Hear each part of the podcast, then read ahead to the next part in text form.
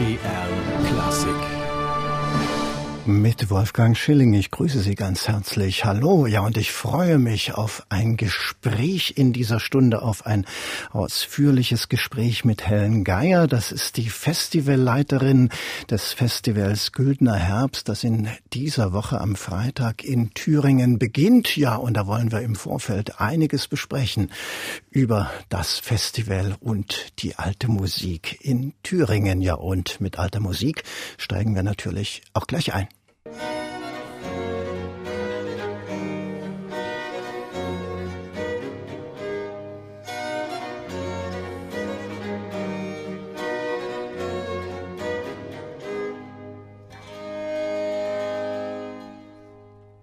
The King's Noise mit einer Courante von Michael Pretorius, alte Musik, in deren Zeichen auch das Festival steht, das am kommenden Freitag beginnt, der güldene Herbst nämlich. Und bei uns hier bei MDR Klassik ist heute Helen Geier zu Gast. Sie ist zum einen die Festivalleiterin dieses Festivals und zum anderen Vorsitzende der Academia Musicalis Thuringiae. Guten Morgen, Frau Geier. Guten Morgen, Frau Geier. Guten Morgen, Herr Schilling. Jetzt hören wir uns richtig. Aha, gut. Aha. ja, Frau Geier, Academia Musicalis Thuringiae, lateinischer Name, klingt bedeutungsvoll. Was ist das für eine Akademie und wofür steht sie? Also diese Akademie wurde 1998 äh, gegründet und zwar von äh, verschiedenen äh, Interessierten, die auch die alte Musik bis dato vorwärts gebracht haben. Das war einerseits Frau Dr. Stein in Bad Köstritz gewesen am Schützhaus. Dann war eben Herr Dr. Öfner, der damalige Leiter des Bachhauses, mit von der Partie. Herr Professor Lange war mit von der Partie. Zwei Kollegen ähm, aus aus der Hochschule für Musik und meine Person und wir und Herr Dr. Müller, der also auch ehrenamtlich sehr viel mitgewirkt hat, äh, damals aus Ilmenau. Und wir haben beschlossen, dass man äh, den Auftrag äh, äh am besten erfüllen kann, der mir gestellt wurde, nämlich so etwas wie eine Szene alter Musik zu errichten, und zwar klingend zu errichten, dass man den am besten äh, erfüllt, indem man eine Akademie gründet. Und das bedeutet, dass wir einerseits Noten ausgraben, ein Bildungsangebot, soweit es uns möglich ist, erstellen und eben gleichzeitig in einem kleinen Festival versuchen, die verschiedenen Möglichkeiten der Interpretation sogenannter alter Musik vorzustellen, indirekt, äh, indirekt zur Diskussion zu geben und, wenn man so will, unterschiedliche Angebote zu machen. Angebote auch an die jungen Musikerinnen und Musiker, die natürlich im Laufe dieser Jahrzehnte mittlerweile munter wie die Pilze aus dem Boden wachsen. Und daran ist ja nicht äh, ganz unschuldig unsere Abteilung für alte Musik an der Hochschule für Musik Weimar. Ein Thüringer Unternehmen also. Thüringen, Irgendwie ja. Thüringen ist ja auch ein Landstrich gewesen, der viele Jahrhunderte durch kleine Fürstentümer geprägt war, quasi so zersiedelt fast schon. Entsprechend viele Musiker gab's ja auch, wenn wir nur an die Unzahl von Bachen, den Bachs also denken. Wie weit ist man denn da bei der Aufarbeitung des Erbes dieser vielen Kleinstaaten gekommen? Also das äh, Phänomen, es ist wirklich ein Phänomen, ist die kulturelle und damit auch die musikalische Dichte dieses Landes. Es ist ja einmal die Dichte, die durch die Residenzen gegeben war, und Sie haben zu Recht gesagt, also es ist ja, es waren unendlich viele kleine Residenzen, die gegenseitig in einem hehren Wettstreit gelegen haben. Und statt äh, dass sie Krieg geführt haben, haben sie eben lieber Musik gemacht, was ich grundsätzlich befürworte. Auf jeden Fall. Äh, und äh, also die einzelnen Höfe standen in einem hehren Wettstreit auch der Qualität dessen, was sie geboten haben und auch der Modernität der damaligen Zeit. Und hinzu kam, dass natürlich Thüringen zugleich ein Durchreiseland war. Das heißt, wir hatten hier sehr, sehr viele Musiker, die vor Ort ausgebildet wurden, auch durch das Phänomen der Adjuvanten. Also wir haben ja hier auch in jedem Dorf hat es hier geklungen, wurde musiziert im Rahmen natürlich der Gottesdienste, aber man war per se hochgebildet in der Musik. Und dazu kam, dass wir auf einer Durchreisestrecke sowohl in den Osten als auch in den Süden als auch in den Norden liegen als Land. Wir sind ein Land der Mitte. Und äh, die Spuren wurden natürlich auch äh, in irgendeiner Form hier hinterlassen. Und zum Dritten kam hinzu, dass jeder Hof seine Kavaliersreisen unternommen hatte. Das heißt also, diejenigen, die in der Macht standen, hatten Bildungsreisen zu absolvieren, ihre Diplomat äh, diplomatischen Beziehungen zu pflegen und gleichzeitig äh, doch das Neueste mit aufzunehmen. Und das betraf selbstverständlich auch die Musik, denn die musikalische Ausbildung gehörte zur normalen Ausbildung eines äh, höheren Hofbeamten und äh, war im Grunde genommen etwas sehr Wertvolles. Und äh, das sind also Dinge, die äh, eine, einen Fundus hier hinterlassen haben, der teilweise die Unbilden der Kriege überstanden hat und auch der Geschichte. Und dieser Fundus ist unglaublich äh, soweit er noch vorhanden ist. Ich meine, ab und zu haben wir ja diese unschöne Geschichte, dass es bei uns mal brennt, wie jüngst in äh, Weimar wieder passiert, wo auch sehr viel dieses Fundus verloren gegangen ist. Und der ist noch zu erahnen in den Aschebüchern. Äh, trotzdem gibt es da noch einiges zu entdecken. Aber wir haben also noch einen großen Teil dieses Fundus aus Sondershausen, aus Rudolstadt und äh, aus Meiningen. Und da können wir sehr dankbar dafür sein. Jetzt haben Sie schon so ein paar Orte genannt, äh, ja, die Sie bei Ihrer Forschungsarbeit ja auch bereisen müssen, um mal beim Bild des Durchreiselandes Thüringen zu bleiben. Wo sucht man denn da überall? Also was die Adjuvanten anbetrifft, sucht man in den Kirchenarchiven. Und wir haben ja mittlerweile ein Landesmusikarchiv an der Hochschule für Musik in Weimar. Und äh, dort werden viele dieser Kirchenarchive als Leihgabe äh, eingelagert und auch restauriert. Und so können wir das entsprechend äh, auch ausheben. Und zwar im Rahmen unserer Adjuvantentage, die in diesem Jahr Ende Oktober in Kala stattfinden werden. Und was die Hofmusik anbetrifft, äh, so äh, äh erkundigt man sich auch über, ja, man hat mittlerweile das Internet. Man, äh, damals, als ich hierher kam, äh, bin ich gereist. Das war 1995, als ich in Thüringen angelandet bin. Auch ein Fremdgereister, wenn man so will. Und ähm, äh, das, was ich mir sehr früh angesehen habe, waren die italienischen Quellen gewesen, da ich ja unter anderem Italien-Spezialistin wissenschaftlich bin. Und äh, das gab es in Sondershausen, eine unglaubliche Bereicherung für meine äh, doch erstaunten Augen und in Meiningen, wo man also vor allen Dingen äh, den, das Geschehen, das italienische Geschehen des Hofes in ähm, Wien äh, sich per Kopie gegönnt hat.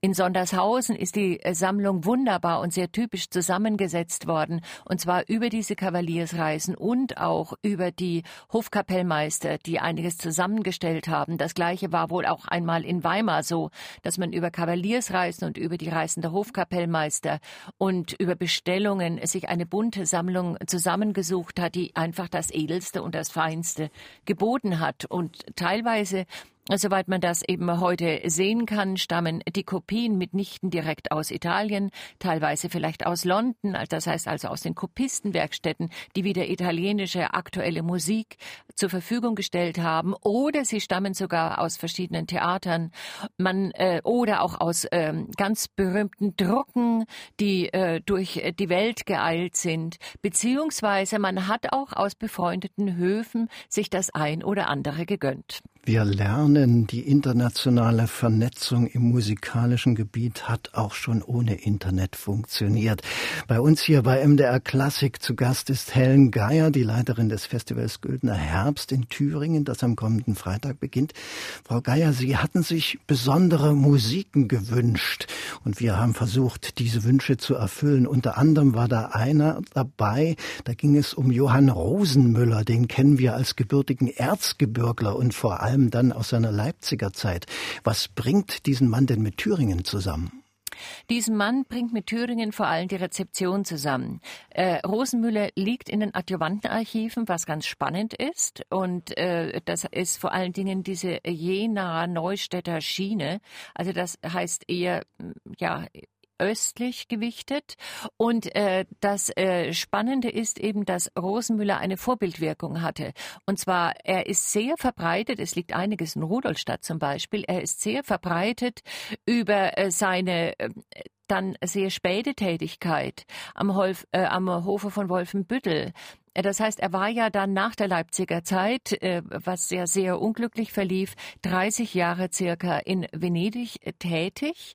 In Venedig an San Marco und an, am Ospedale della Pietà. Das ist eben eines der vier großen Frauenkonservatorien gewesen in Venedig, wo auch Vivaldi gewirkt hat und wofür Vivaldi geschrieben hatte.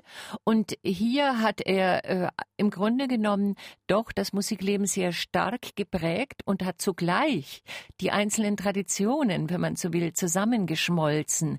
Diese unwahrscheinlich prächtige Tradition, die er in Venedig kennenlernen durfte und konnte und auch experimentelle Tradition, wie sie am Ospedale della Pietà äh, gepflegt wurde und gleichzeitig äh, natürlich seine wunderbare Mitteldeutsch-Leipziger Tradition, die ähm, andere Vertiefungen auch des Textes teilweise noch zugelassen hat, weil es äh, im Grunde ja eine protestantische und auch manchmal auch sehr nachdenkliche Musikschöpfung ist, die, die wir in der protestantischen Kirchenmusik erleben können.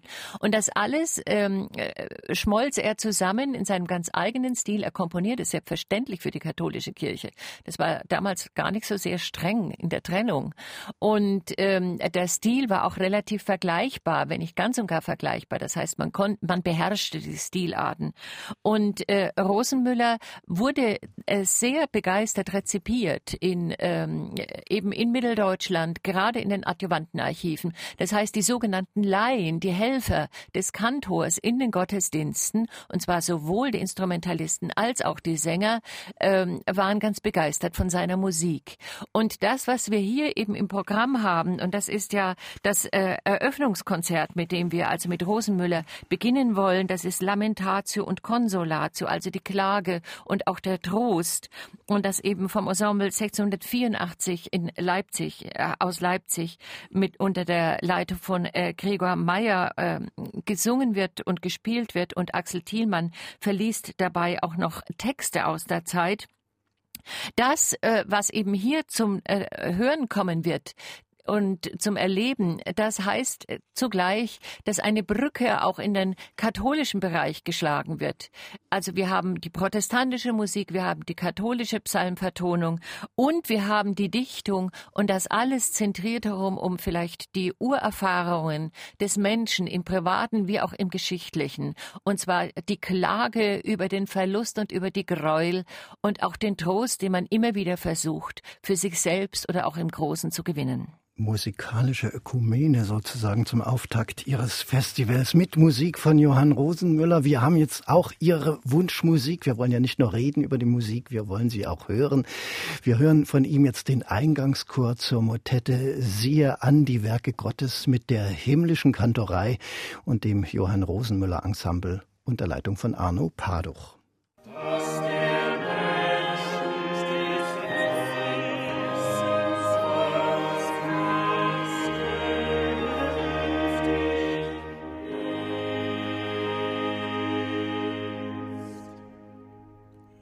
Siehe an die Werke Gottes, eine Komposition von Johann Rosenmüller mit der himmlischen Kantorei und dem Johann Rosenmüller Ensemble unter Arno Paduch.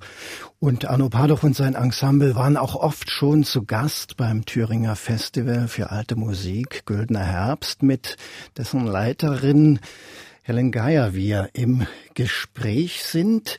Frau Geier, das diesjährige Programm erinnert an den Beginn des Dreißigjährigen Krieges vor 400 Jahren. Wie genau wird das musikalisch passieren?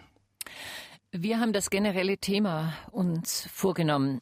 Es ist ein, äh, es ist ja ein äh, Thema, das äh, eine geschichtliche Periode berührt, die gerade für Mitteldeutschland fatal war.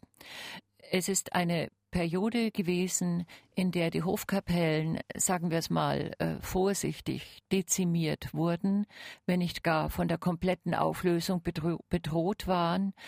Äh, äh, eine Periode, in der das Land ausgeblutet wurde im wörtlichen Sinne, und zwar zu circa zwei Dritteln der Bevölkerung teilweise durch die marodierenden Banden, die herumgezogen sind, teilweise natürlich wirklich durch die Kriegsereignisse, dann durch Krankheit, durch Not und ähnliches. Und bis dahin war eigentlich äh, dieses Mitteldeutschland eine blühende äh, Landschaft gewesen. Eine Landschaft, die äh, kulturell hervorragendes geleistet hat. Und äh, das wurde durch den Krieg zerstört, wie ja ein Krieg grundsätzlich zerstörendes Potenzial für alle Bereiche mit sich bringt und natürlich für die kulturellen. Und Mitteldeutschland, gerade Thüringen, das heutige Thüringen, und diese Residenzen haben sich erst sehr, sehr spät davon erholt. Das begreift man, wenn man die Kompositionen der 1670er und 80er Jahre sich vergegenwärtigt, beispielsweise Erlebach in Rudolstadt und ähnliches. Also wo man wieder versucht hat anzusetzen und wie man versucht hat, im Grunde dieses halbe Jahrhundert der Zerstörung äh, zu überbrücken, das ähm, ist berührend, im, äh, ja, eigentlich auch im schlimmsten Sinne berührend spannend. Und deswegen haben wir uns grundsätzlich äh, dieses Thema äh, genommen als Generalthema und äh, gleichzeitig aber auch den Trost äh, hinten angesetzt. 1648 haben wir den Friedensschluss endgültig und damit verbunden die Hoffnung, dass jetzt endlich einmal Ruhe einkehrt. Ich meine, die Banden waren immer noch nicht weg, aber es kehrte trotzdem eine größere Ruhe ein und dass man endlich wieder nach vorne sehen kann. Ich meine, das bedeutete in der damaligen Zeit zwei Generationen Kriegserfahrung. Und das natürlich es nicht unbedingt im Zusammenhang mit äh, einzelnen Erfahrungen stehen muss, was wir bieten, aber in der Dichtung kommt es wieder. In unserem äh, ganzen äh, Verlauf durchzieht sich das im Grunde genommen über die Dichtungsebene oder auch über die musikalische Ebene wie ein roter Faden. Nämlich schon in äh, Gera, wenn wir Angst der Hellen und Friede der Seelen haben, da werden, werden natürlich ganz andere Perspektiven persönlicher Art eingebracht, die aus dieser Zeit kommen. Aber das Eröffnungs Eröffnungskonzert bringt mit den Dichtungen, die Axel Thielmann lesen wird, äh, schon äh, führt direkt schon in diese Kriegsthematik hinein, wie im Ende auch unser Abschlusskonzert in Auerstedt am 14. Oktober, wo wir eben wirklich auch wieder äh, zur Musik die sich mit Krieg und mit den Scheußlichkeiten der damaligen Zeit, aber auch mit der Hoffnung auseinandersetzt, wo wir dazu äh, einen Kommentar musikalischer äh, abliefern. Und das ist die Zeit des Dreißigjährigen Krieges, die wirklich am Ende steht und zwar auch äh, mit Hinblick besonderer Berücksichtigung der thüringischen mitteldeutschen Komponisten, wenn man bedenkt, dass wir eben dann Johann Christoph Bach hören oder Johann Michael Bach und Johann Hildebrand beispielsweise. Das heißt, wir kehren da da wirklich auch in die Bach-Familie zurück. Und äh, Sie haben ja darüber gesprochen, was das für eine Zeit war. Die Gesellschaft wurde ja total durcheinander gewirbelt. Zwei Generationen haben diese Kriegserfahrungen erleben müssen. Aber es war ja auch eine Zeit des musikalischen Umbruchs, der Beginn des sogenannten Generalbasszeitalters. Was waren denn da die Neuerungen auf diesem Gebiet, die dann in dieser Zeit passierten? Also das Spannende ist, dass das für Thüringen schon im Grunde genommen vorher losgegangen ist oder ganz am Anfang dieser Periode. Wir haben also diesen Umbruch, der ja so um 1600 wieder grob angesetzt. Es beginnt im Grunde schon etwas früher, ähm, was den Generalbass anbetrifft und die äh, Kunst des Rapres Präsentare, des Darstellens, des Darstellens mit musikalischen Mitteln, was er diesen Stile Rappresentativo, der auf dem Generalbass beruht, ausmacht. Und äh, das ist relativ schnell in diesen Landen hier eingedrungen, weil durch die ähm, Kaufleute, durch die Familien, die gereist sind, aber vor allen Dingen über die Handelsstraßen, kamen sofort die Drucke ins Land, kam sofort das Neueste ins Land und das betraf italienische Drucke, das betraf in früheren Zeiten auch die äh, Niederländer, die sogenannten, die also bei uns angebrandet sind. Und es war so spannend, ähm, dass man natürlich versuchte, sich mit diesem Stil auseinanderzusetzen. Bedenken Sie, dass Heinrich Schütz zweimal in äh, Italien war, aber er war ja nicht der Einzige. Es waren die Dreses äh, sehr viel später in Italien. Das heißt, man reiste sowieso nach Italien, um sich zu, ähm, ja, zu formieren, um sich nochmal auszubilden. Und um Heinrich Schütz Schwyz herum und auch um den Kasseler Hof herum reisten sehr, sehr viele nach Italien, auch aus Nürnberg, aus dem Nürnberger Kreis. Und gleichzeitig haben wir also eine große Rezeption über die Drucker aus der Augsburger Druckerei, aus der Straßburger Druckerei, über die Nürnberger Druckerei, die hier dann wieder Verbreitung fand. Wir hatten auch in Saalfeld eine tolle Druckerei und in Erfurt, das vergisst man immer. Und man ähm, äh, äh sammelte Anthologien, also man druckte Anthologien mit dem modernsten. Das war einerseits die Mehrchörigkeit, die natürlich in, in Thüringen sehr aufgenommen wurde. Sie äh, brauchen nur eben an die drei großen SCH denken, ne? Schütz, Schein und Scheid oder an Pretorius, der natürlich das auch mit äh, seinen, nicht nur in den Syntagma Musicum äh, intensiv beschreibt, in den Tausenden von Manieren, wie man eben überhaupt Musik aufführen kann unter unterschiedlichen Bedingungen, sondern äh, er gibt auch die entsprechenden Lehrwerke in den äh, Druck Druck und äh, veröffentlicht sie Anfang des 17. Jahrhundert, Jahrhunderts. Wir haben noch diese äh, prophische Sammlung, äh, die äh, im, äh, im Grunde genommen in das heutige Schulpforta äh, zu äh, siedeln ist. Wir haben die Sammlungen in den Gymnasien, die alle aus, dem, aus den 1610, sagen wir mal, bis 25er Jahren kommen, als es noch nicht so fatal war und die auch etwas mit der Schulausbildung zu tun hatte. Das heißt, man war offen für diesen Stil, man versuchte diesen Stil, in irgendeinem Stil gerecht zu werden, ihn mit eigenen Bedürfnissen zu verbinden, was die Kontrapunktik und die Textauslegung anbetraf und ähnliches und natürlich die Sprache. Und man versuchte auch in der deutschen Sprache entsprechend zu musizieren. Die deutsche Sprache, die äh, ja so noch nicht richtig ähm, wieder angekommen war als eine Sprache der Kultur. Im Mittelalter war sie da, aber die deutsche Sprache wurde jetzt eine musikalische Sprache und sie wurde als musikalische Sprache empfunden. Und das haben wir schon dieser Zeit zu verdanken. Wir frönen jetzt auch dem Offenen in der folgenden Musik. Sie haben es ja angesprochen, Italien war sozusagen immer ein Thema, auch für die Musiker in Thüringen. Wir hören jetzt aus der Kantate Glori sei tutta bella italienische Musik und zwar Maite Beaumont und die Lautenkompanie unter Wolfgang Katschner werden musizieren. Für Sie bestimmt auch keine Unbekannten.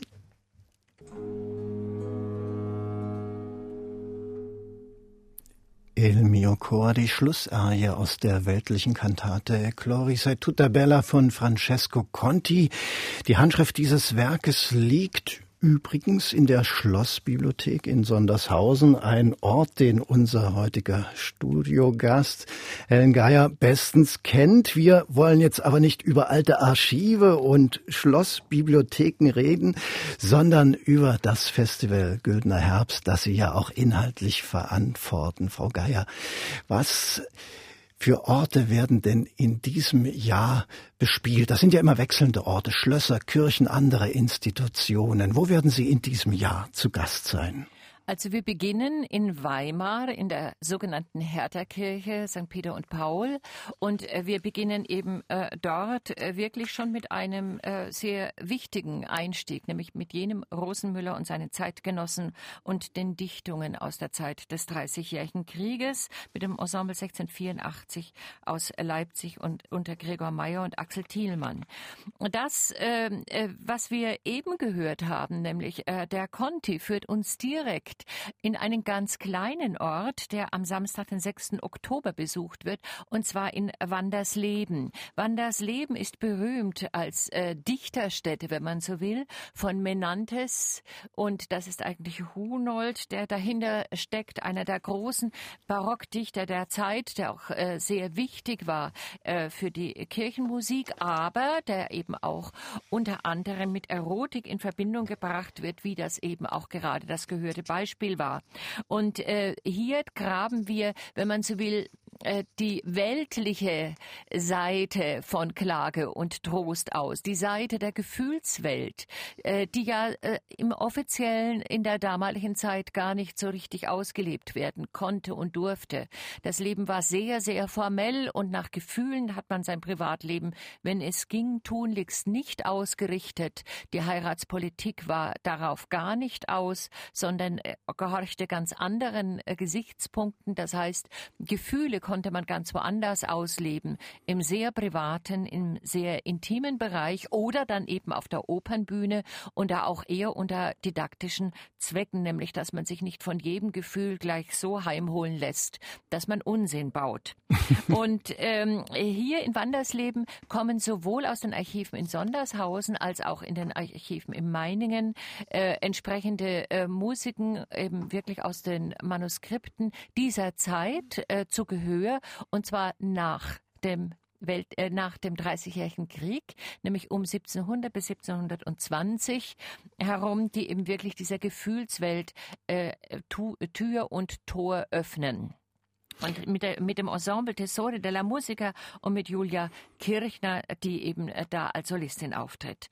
Dann haben wir in Gera wieder zurückkehrend, wenn man so will, am 3. Oktober äh, äh, das gleiche Motto Angst der Hellen und Friede der Seelen, äh, nachdem nämlich gerade das Eröffnungskonzert äh, schon in ähm, Rudolstadt aufgeführt wurde, nochmals, wo eigentlich Rosenmüller ja in die Umgebung am besten hingehört. Als wie auch immer in Gera bringen wir ein ähm, ähm, Konzert einer wichtigen Sammlung, die 1623 erschienen ist und wo wir im Grunde genommen ein Kaleidoskop vor uns haben über die Komposition des 116. Psalmes und äh, wo sich alle mitteldeutschen Komponisten alles, was äh, Rang und Namen hatte, versammelt haben, um eben äh, die, einen Beitrag zu liefern zum 116. Psalm aufgrund eines Gelübdes, weil eben äh, der Kaufmann, nein, der Hofbeamte Burkhard Grossmann aus großer Not errettet wurde und daraufhin ein Gelübde geleistet hat. Und dieses, äh, diesem Gelübde werden wir in irgendeiner Form